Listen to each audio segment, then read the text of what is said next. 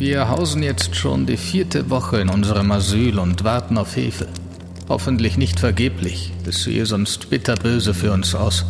Der Proviant geht zu Ende. Nur gepökeltes Rindfleisch haben wir noch. Dazu kommt jetzt wieder starker Frost, gestern zum Beispiel minus 30 Grad und die ständige Dunkelheit. Rüdigers Füße sind noch sehr schlecht. Es sieht aus, als wenn sich die ganze vordere Hälfte vom Fuß loslösen will. Das Fleisch ist obenauf zum Teil schwarz, die Haut hängt an den Zehen und dem unteren Fuße noch, während sie oben schon fehlt. Alle drei Tage verbinde ich neu. Leider geht auch der Verbandstoff vorbei. Westwärts. Ein Podcast über Entdecker und ihre Geschichten. Von Ole und Tore.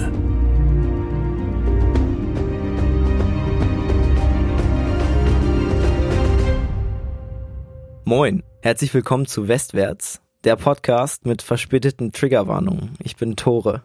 Und ich bin Ole und ich hoffe auch, ihr seid gerade nicht am Essen oder am Trinken. So wie ich bei der Recherche. Upsi. Unvorteilhaft, da musste ich auch direkt aufhören und hatte dann auch erstmal lange keinen Hunger mehr.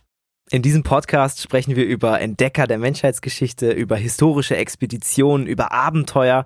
Es ist ein bisschen eine Mischung aus True Crime und History, aber mit ganz viel persönlichen Schicksalen der Teilnehmer, die wir anhand von ihren Tagebucheinträgen und Briefen mitverfolgen. Bevor es heute mit der Schröder-Strands-Expedition in die zweite Runde geht, würde ich gerne noch zwei Shoutouts loswerden. Ein dickes Dank an die Sparkasse Hildesheim-Goslar-Peine, ein dickes Danke an die Stadtbibliothek Hildesheim. Wenn ihr in der Area wohnt, leiht euch gerne die Bücher aus. Die sind demnächst auch wieder vorrätig. Und zwei Shoutouts noch an Marie und Peter. Ja, stabil. Ihr habt uns nämlich gesagt, wie man Longyearbyen ausspricht. So ungefähr. Das ist äh, mittlerweile die Hauptstadt von Spitzbergen und war Thema in unserem ersten Teil der Schröder-Strands-Expedition. Genau, vielen Dank auf jeden Fall fürs Bescheid sagen. In der Folge werden wir es, glaube ich, nicht mehr sagen, aber dann laufen wir auch nicht in Gefahr, es falsch auszusprechen. Vielleicht gar nicht so schlecht. Heute geht's um den zweiten Teil der Schröder-Strands-Expedition, vor allen Dingen um das Schicksal von Christopher Rave und Hermann Rüdiger. Wenn ihr den ersten Teil noch nicht gehört habt, dann checkt den auf jeden Fall vorher aus. Ole gibt uns jetzt nochmal eine kleine Zusammenfassung, was vorher passiert ist, damit wir hier alle auf demselben Nenner starten. Genau. In der letzten Folge wurde Christopher von einem Leutnant angesprochen, der ihn mitnehmen wollte auf eine Nordostland-Expedition, also eine Expedition in der Nähe vom Nordpol. Dort ist Christopher dann auch mitgegangen mit seiner Kamera und sollte das Ganze so ein bisschen begleiten. Doch das Schiff ist schon relativ schnell im Eis stecken geblieben, konnte sich auch nicht mehr losreißen. So sind die Männer vom Schiff runter und jetzt auf dem Eis unterwegs in der Hoffnung, auf ein Dorf oder eine kleine Stadt zu treffen, um dort nach Hilfe zu suchen. Hermann Rüdiger, der 23-jährige Geologe der Gruppe, hat allerdings einen erfrorenen Fuß und der kann jetzt nicht mehr weiterlaufen. Die Gruppe splittet sich also auf. Christopher und Hermann Rüdiger bleiben in einer kleinen Hütte im Eis und der Rest wandert weiter nach Advent Bay, um Hilfe zu holen. Stellt euch eine kleine Holzhütte vor, einfach mitten im Eis des Nordostlands. Drumherum ist einfach überhaupt nichts, nur Eis und Schnee und die nächsten bewohnten Dörfer sind dann hunderte Kilometer entfernt. In der Hütte brennt ein schwacher Feuerschein, über den lehnen sich zwei ausgehungerte Männer. Die Klamotten sind schwarz vom Ruß und einer von ihnen sitzt in einer ganz unnatürlichen Haltung da, immer das linke Bein nach oben streckend. Der Rauch des kleinen Ofens vermischt sich mit dem Geruch von verfaultem Fleisch. Der Mann, der da mit seinem linken Bein so komisch ausgestreckt kauert, stöhnt kurz. Es ist Hermann Rüdiger, 23 Jahre alt, Geologe der Schröder-Strands-Expedition. Eigentlich kann man sie nicht mehr so nennen. Eigentlich sind sie hier überhaupt keine Expedition mehr. Der klägliche Rest der damals 15 Mann, die sich so lange über das Inlandeis von Spitzbergen geschleppt haben, hat sich in dieser Hütte nochmals getrennt. Rüdiger konnte einfach nicht mehr weiterlaufen. Sein linker Fuß ist nur noch ein schwarzer Klumpen. Neben ihm sitzt Christopher Rave, der Marinemaler. Er wollte den jungen Geologen nicht allein lassen und so verharren sie hier zu zweit. Die Gruppe hat sich also getrennt und die vier Begleiter von Christopher und Rüdiger sind auf dem Weg nach Advent Bay. Das ist ein kleines Dorf, eine Ansammlung von ein paar Holzhütten, aber dort gibt es eine Fernsprecheinrichtung.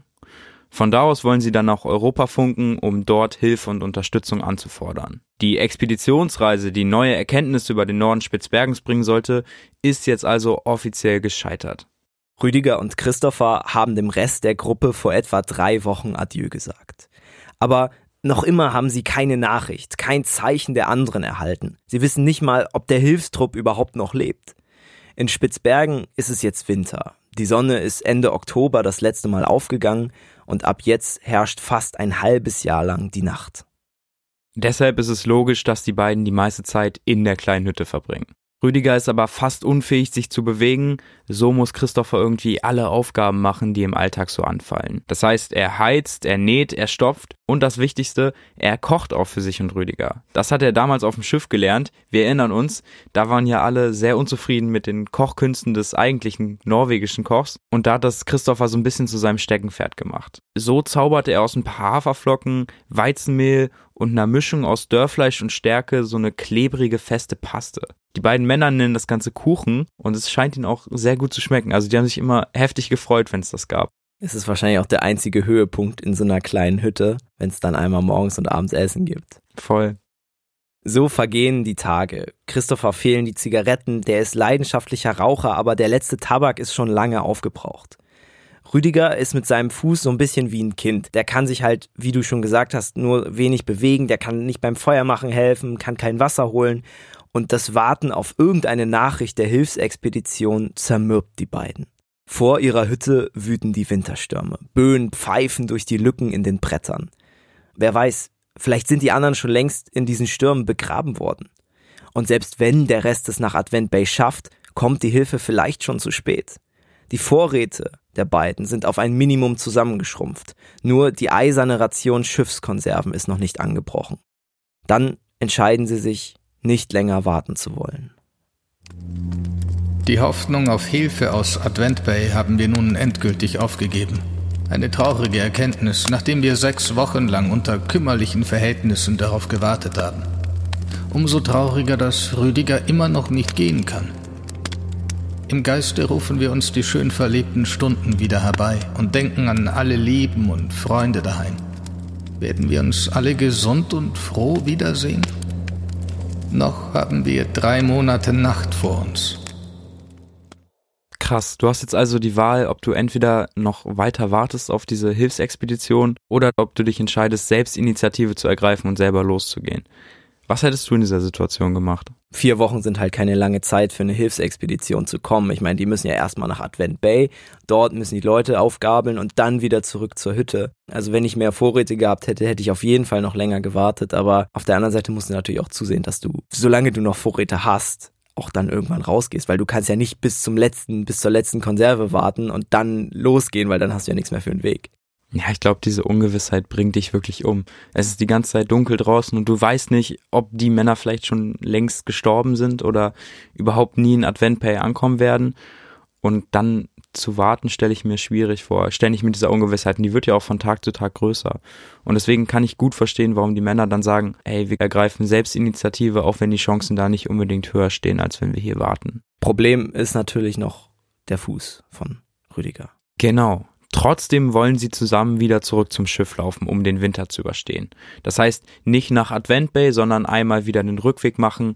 Aber auf dem Schiff ist klar, kann man den Winter überstehen, da sind noch ein paar Vorräte, das würde da alles funktionieren.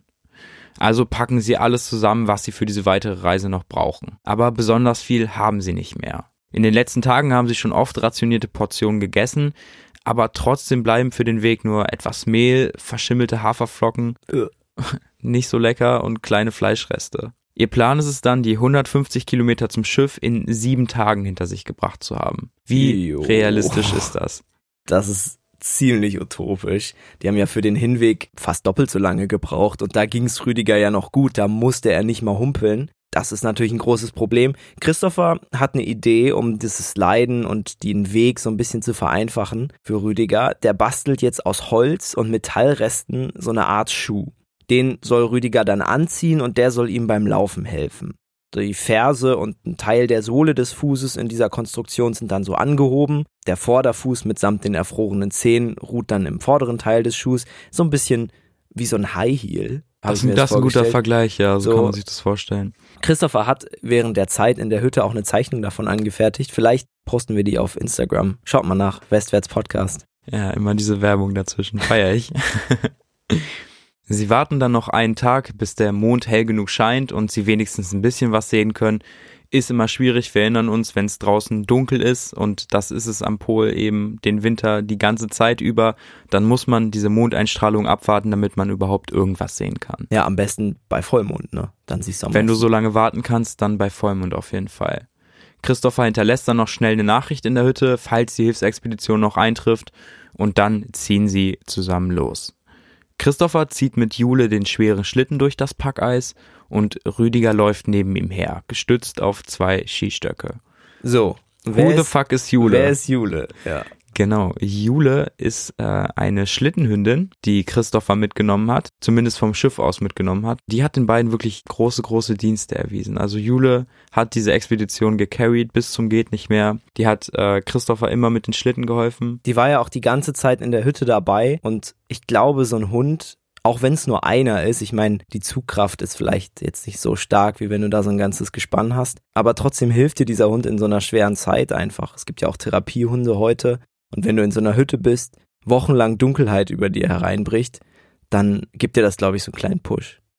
Ja, wahrscheinlich ist es auch so ein psychologischer Effekt und Jule war auch so eine Hündin, die war einfach so lebensfreudig, ne? Die war immer dabei, hat sich immer gefreut so und ich glaube, das schenkt ihr unglaublich viel Mut in so einer Zeit.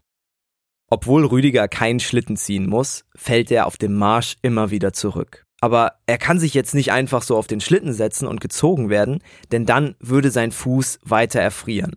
In solchen Situationen, wenn du schon angefrorene Körperteile hast, die schon ein bisschen erfroren sind, ist Bewegung halt wahnsinnig wichtig.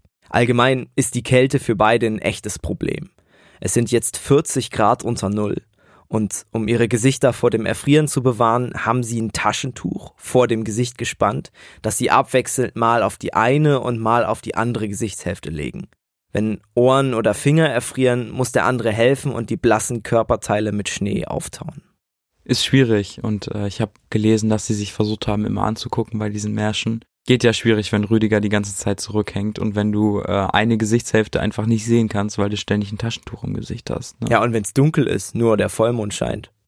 Und diese Wanderung raubt auch beiden komplett die Kraft. Vor allem dem angeschlagenen Rüdiger. Der kann sich jetzt noch kaum auf den Beinen halten, geschweige denn geradeaus laufen. Christopher hat jetzt keine Wahl mehr. Er setzt Rüdiger also zu dem Proviant auf den Schlitten und zieht weiter, trotz der Erfrierungsgefahr.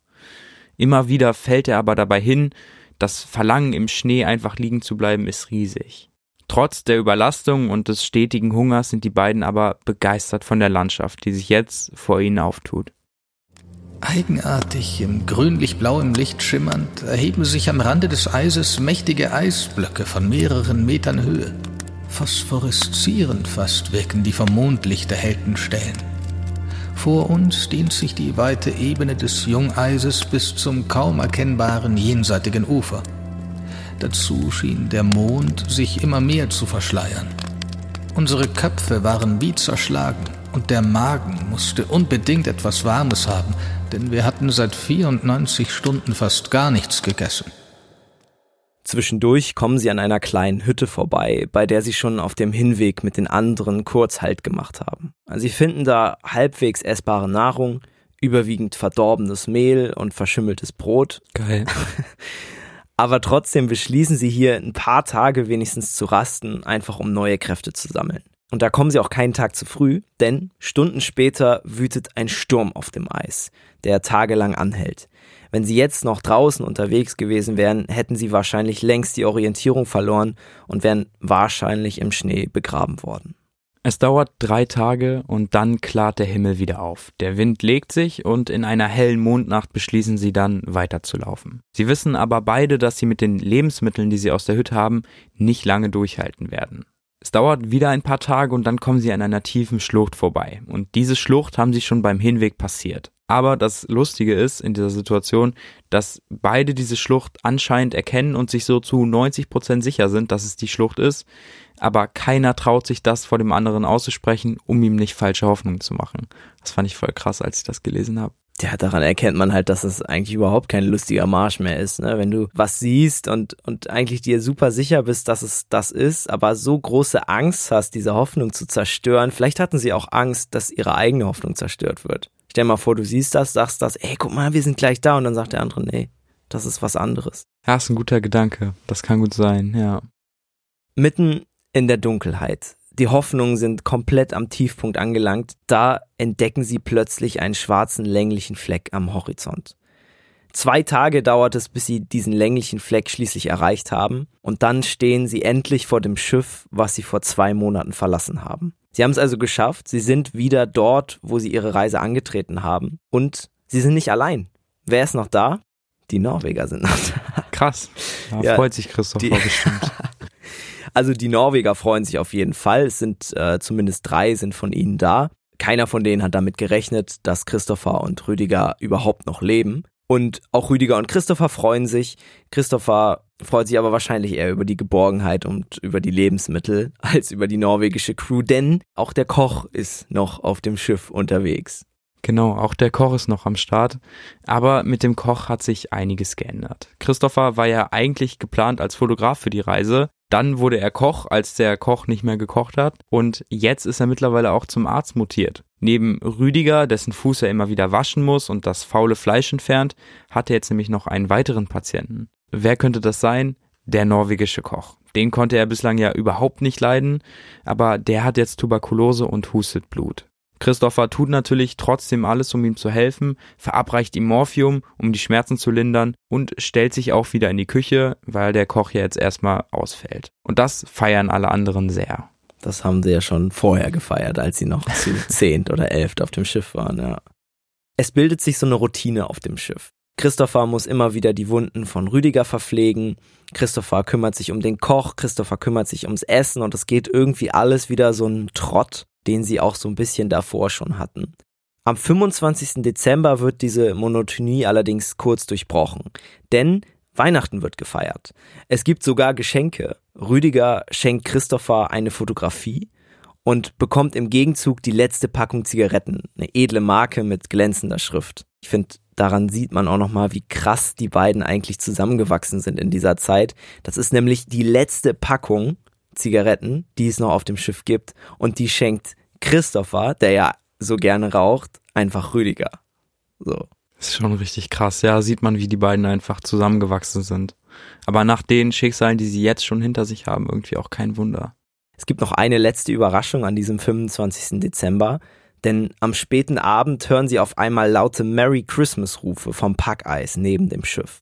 Da stehen zwei Männer und winken der Mannschaft zu. Die werden natürlich sofort an Deck gebracht und es handelt sich zum Erstaunen von Christopher tatsächlich um den norwegischen Eislotsen und um einen der Matrosen, die ja eigentlich auf dem Weg nach Advent Bay waren, um Hilfe zu holen, als Rüdiger und Christopher in der Hütte warteten. Christopher hat tatsächlich gehofft, dass es nicht der Eislotse ist, weil er den noch weniger leiden konnte als den Koch. Echt? Und das sagt ja schon einiges aus. Das Problem ist, es war teilweise schwierig, die Männer direkt zu identifizieren, weil die ja sich dann wenig gepflegt haben in der Zwischenzeit und dann auch längere Bärte, längere Haare bekommen haben und die sahen dann ganz anders aus, als sie wiedergekommen sind. Aber für Christopher war das dann sehr ärgerlich, weil es dann doch leider der Eislotse war. Von dieser eigentlichen Vierergruppe fehlen noch zwei, der Maschinist Eberhard und Kapitän Ritscher. Im gebrochenen Englisch erklärt der Eislotse dann, was passiert ist. Nachdem sie Rüdiger und Christopher in der Hütte zurückgelassen haben, sind sie dann ein paar Tage Richtung Advent Bay gelaufen. Doch das Wetter hat sich dann so krass verschlechtert, dass sie in eine der Hütten geflohen sind und dort dann zwei Monate ausharren mussten. Nachdem sich der Sturm dann ein bisschen abgekühlt hat, war Kapitän Ritscher irgendwie noch der Einzige, der geglaubt hat, Advent Bay noch irgendwie erreichen zu können. Mit dann ein paar Resten des Proviants und einem kleinen Wecker ist er dann Richtung Advent Bay aufgebrochen. Auch eine super, super interessante und super krasse Geschichte. Die werden wir vielleicht noch irgendwann mal erzählen. Genau, ich glaube, da kann man echt nochmal eine extra Folge machen. Währenddessen sind die zwei Norweger und der Maschinist dann zurück Richtung Schiff gelaufen. Doch der Eislotse gibt jetzt in seinem gebrochenen Englisch an, dass der Maschinist Eberhard auf dem Weg irgendwie der Geisteskrankheit verfallen ist. Das ist ein Zitat von ihm. Angeblich hätten ihn die Dunkelheit und die Einsamkeit der Polarnacht verrückt gemacht und er ist irgendwann im Schnee zurückgeblieben. Die Norweger hätten dann noch nach ihm gesucht, aber ihn nicht wiedergefunden und so sind sie dann allein zum Schiff zurückgelaufen. Krass. Für wie glaubwürdig hältst du diese Geschichte? Ich, oh, keine Ahnung, es ist super schwer. Ich kann mir gut vorstellen, dass man da verrückt wird. Und ich kann mir aber auch gut vorstellen, dass man vielleicht nicht so lange sucht, weil jemand, der schon verrückt geworden ist, den will man vielleicht nicht noch auf so eine Reise unbedingt mitnehmen. Der ist ja nur ein Klotz am Bein. Und dann mhm. geht man vielleicht, guckt man vielleicht nicht nochmal nach hinten und geht einfach erstmal weiter und lässt den dann zurück. Das würde ja bedeuten, dass es zumindest noch eine gewisse Wahrscheinlichkeit gibt, dass äh, Eberhard, also dass der Maschinist noch lebt. Und was ich irgendwie krass fand, ist, dass Christoph an sein Tagebuch direkt an dem Tag geschrieben hat, wir werden sofort loslaufen und nach Eberhard suchen aber der Gedanke dann in dem ganzen Tagebuch nicht mehr aufgegriffen wird. Ja, krass, ich weiß ja. nicht, ob die dann realisiert haben, okay, selbst wenn der noch gelebt hat, wenn der mehr als zehn Stunden da irgendwo draußen war, ohne irgendwas, dann wird er jetzt nicht mehr leben und dann macht es keinen Sinn mehr, nach ihm zu suchen. Es ist ja auch aussichtslos. Der einzige, der ja noch halbwegs fit auf dieser, auf diesem Schiff ist, ist Christopher und zwei Norweger. Der Rest muss gepflegt werden. Das heißt, es müsste dann mindestens noch einer da bleiben. Die könnten also höchstens zu zweit los die Truppe da, der von den Norwegern, die angekommen sind, sind wahrscheinlich auch nicht gerade in der besten Verfassung gewesen. Also das wäre wirklich sehr utopisch. Und dann ist es dunkel, das ist kein Vollmond ja, vor allen Dingen, du all, siehst nichts. Alle Reisen, die bislang losgegangen sind, sind Selbstmordkommandos gewesen in diesem Gebiet. Ne? Und immer sind Leute verloren gegangen oder Leute unterwegs gestorben. Deswegen hat da wahrscheinlich niemand so großen Bock drauf. Auch mit diesen niedrigen Erfolgschancen einfach. Christopher glaubt auch nicht so wirklich daran, dass der Eislotse die komplette Wahrheit erzählt. Aber viel können sie im Moment einfach nicht machen. Wieder an Deck komplettiert der Eislotse dann die Gruppe von Norwegern, die Christopher so hasst. Sie trinken Grog, sie spucken überall hin und sie machen Ärger und Lärm. Wenn sie dann einmal betrunken sind, schmieden sie meistens große Pläne, aber die vergessen sie, sobald der nächste Tag anbricht. Christopher selber schreibt jetzt wieder viel in seinem Tagebuch. Ein schneidender, böiger Nordwestwind jagt den Schneestaub über das Gelände und verdunkelt den Mond, so dass häufig selbst auf geringe Entfernung nichts mehr zu erkennen ist. Außerdem herrscht eine schneidende Kälte, minus 30 bis minus 35 Grad. Rüdiger und ich unterhalten uns viel über das traurige Geschick, das über unsere Expedition zu walten scheint. Sollten wir glücklich nach Deutschland gelangen, so bringen wir traurige Nachrichten heim. Aber wie viel trauriger wird die sein, die wir selbst noch von unserer Expedition zu hören bekommen. Der Maschinist Eberhard ging am Heiligabend verloren. Vielleicht war es ihm beschieden mit dem Traumbild seiner lieben Angehörigen, um den Tannenbaum voll strahlender Lichter versammelt, unbewusst Abschied von dieser Welt zu nehmen. Christopher hat alle Hände voll zu tun. Rüdiger geht's immer schlechter. Der linke Fuß hat sich nicht gebessert und auch einige Finger von ihm sind bereits erfroren. Um zu verhindern, dass die Fäulnis Beine und Arme erreicht, wird Christopher Chirurg und schneidet Rüdiger die Körperteile einfach ab bei vollem Bewusstsein. Sie haben zwar Morphium da, aber das reicht halt nicht, um so eine Lokalanästhesie zu performen. Das muss so krass sein für beide Seiten auf jeden Fall. Ja, ja, habe ich mir auch gedacht. Ich habe erst gedacht, für Rüdiger ist es ja brutal, aber auch für Christopher. Der Typ ist kein Arzt, der ist Maler. So, das ist ja wohl das eins der entferntesten Dinge. Weiter weg geht nicht, ja, krass. Ja nach dieser wilden OP, die Rüdiger übrigens überlebt, ist Christopher jetzt fast jeden Tag damit beschäftigt, die Wunden von Rüdiger zu waschen, sie neu zu verbinden und sich noch intensiver um ihn zu kümmern.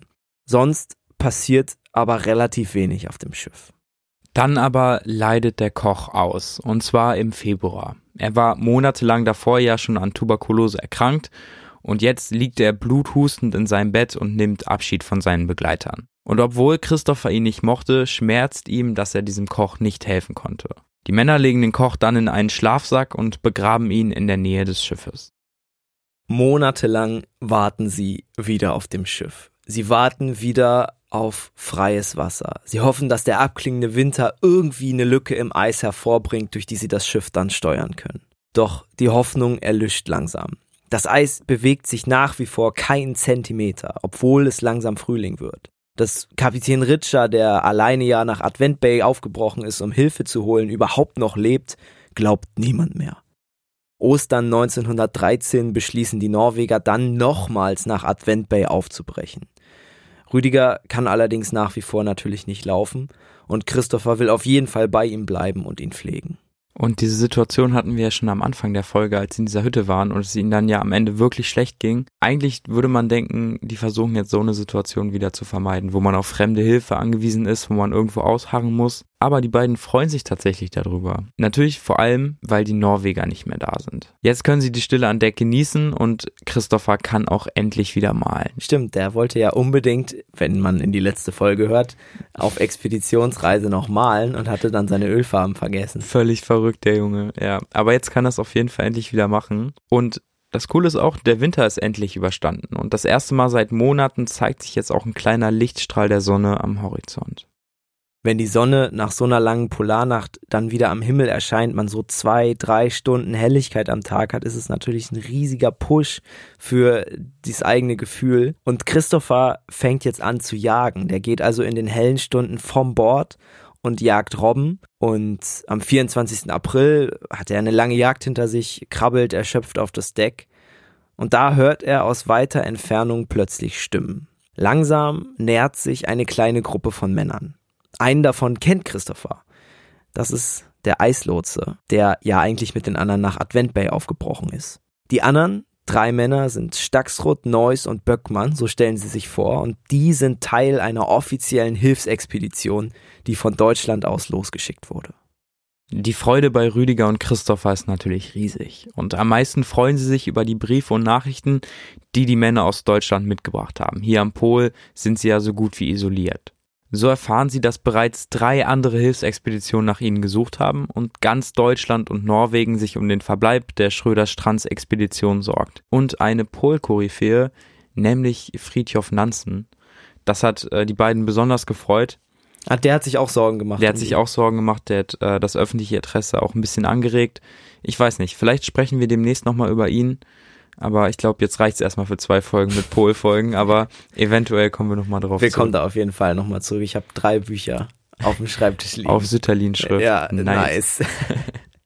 Auch die Washington Post zum Beispiel hat schon Artikel über die Schröder-Strands-Expedition veröffentlicht und das zeigt einfach nochmal diese Differenz zwischen, man ist irgendwie alleine auf diesem Schiff, man hat das Gefühl, man ist von der Welt vergessen worden, man hat keine Nachricht von aus, man ist da Mutterseelen allein aber in Deutschland, in Europa, in den USA machen sich alle Sorgen, es werden Expeditionen losgeschickt, das ist ein Riesengewimmel. Und jetzt treffen sie endlich zusammen.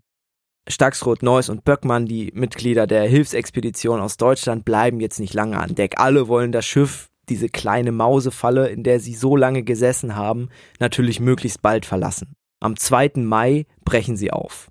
Ihr Ziel ist es, nach Advent Bay zu laufen, dort Rüdiger und Christopher abzusetzen und dann nach den anderen zu suchen. Es gibt ja noch den Kapitän Ritscher und die Norweger, die, wenn sie noch leben, alle irgendwo auf dem Eis unterwegs sein müssen. Sie kommen Richtung Advent Bay auch ziemlich gut voran. Es herrschen zwar immer wieder kleinere Schneestürme, aber die Norweger sind richtig gut ausgerüstet. Die haben Schlittenhunde dabei, die haben Rentiere dabei. So sind sie dann nur knapp zwei Wochen unterwegs und treffen dann am 17. Mai 1913 endlich in der Advent Bay ein dann müssen sie einen Monat warten, bis sie einen Dampfer erwischen, der sie dann auch zurück nach Norwegen bringen kann. Das waren mehrere Dampfer, aber viele von denen hatten auch keine Lust, die wieder mitzunehmen oder Ach, haben die Funksprüche nicht gehört. Ja. Alter. Aber dann haben sie schließlich einen gefunden und äh, von da aus, von Tromsø in Norwegen aus, fahren sie dann mit dem Touristendampfer Neptun weiter, und zwar die Elbe entlang und kommen dann in Hamburg an.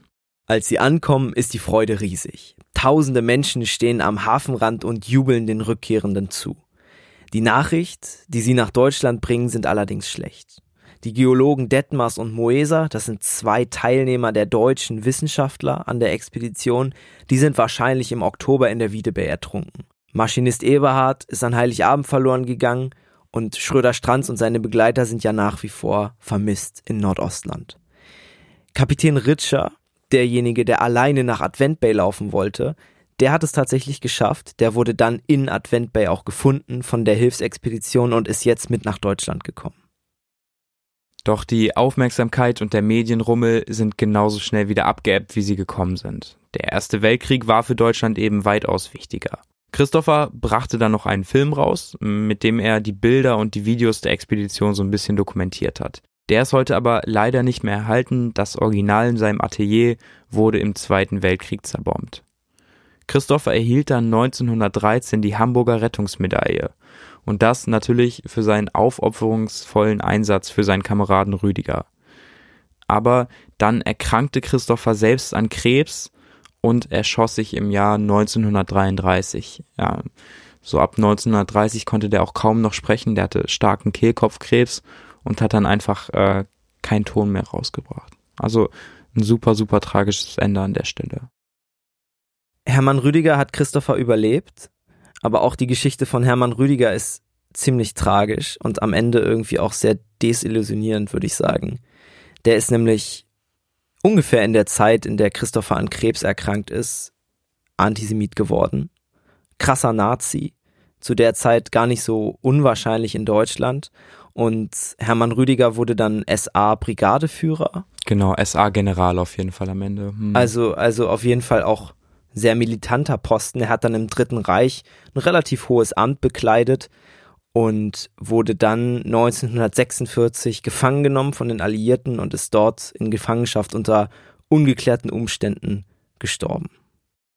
Ich finde es irgendwie so krass, diese Spannungskurve und diese Kurve der Tragik war von Anfang an, seit sie in der Mausefalle waren, also mit dem Schiff festgesetzt haben, richtig hoch und sie bleibt auch am Ende weiterhin so hoch und auch das Ende von den beiden, also es klingt irgendwie wie so ein schlechtes Theaterstück, weil tragischer kannst du es dir einfach nicht vorstellen. Auch dieser einzige Lichtblick in der ganzen Situation, die Freundschaft, die sich da entwickelt hat zwischen diesen zwei doch sehr unterschiedlichen Menschen, ist dann ja spätestens als Christopher so krank wurde und Rüdiger zum Antisemit wurde, komplett in die Brüche gegangen. Also du hast ja sowieso, wenn du zu zweit in so einer krassen Situation bist, eigentlich nur zwei Möglichkeiten. Entweder du bleibst Freunde fürs Leben oder du gehst aus dieser Situation raus und willst dich eigentlich nie wiedersehen. Ich glaube, das zählt auch mit zu den Sachen, die Christoph am Ende dann kaputt gemacht haben. Sicherlich auch seine Krebserkrankung und sicherlich auch die Erfahrungen, die er auf der Expedition gemacht hat. Ich glaube, wenn du auf so einer Expedition warst, dass du auch dein Leben lang daran noch zu zehren hast und dass dein bester Freund, den du auf der Expedition die ganze Zeit dann unterstützt hast und gestützt hast, dann plötzlich nicht mehr dein bester Freund ist und sich dann irgendwie von dir entfernt. Ich glaube, das macht einen kaputt. Und dann finde ich dieses äh, Ende des Selbstmordes auch gar nicht so überraschend. Das darf man immer nicht vergessen, auch wenn Leute überleben und heile nach Hause gebracht werden und vielleicht auch wie Christopher noch nicht mal körperliche Schäden davongetragen haben, dann neigt man immer dazu zu sagen, ja, ist ja alles gut, alles geschafft, so krasses Abenteuer und kannst auch glücklich sein, dass du wieder hier bist. Ja, hier geht's ja. ja viel besser.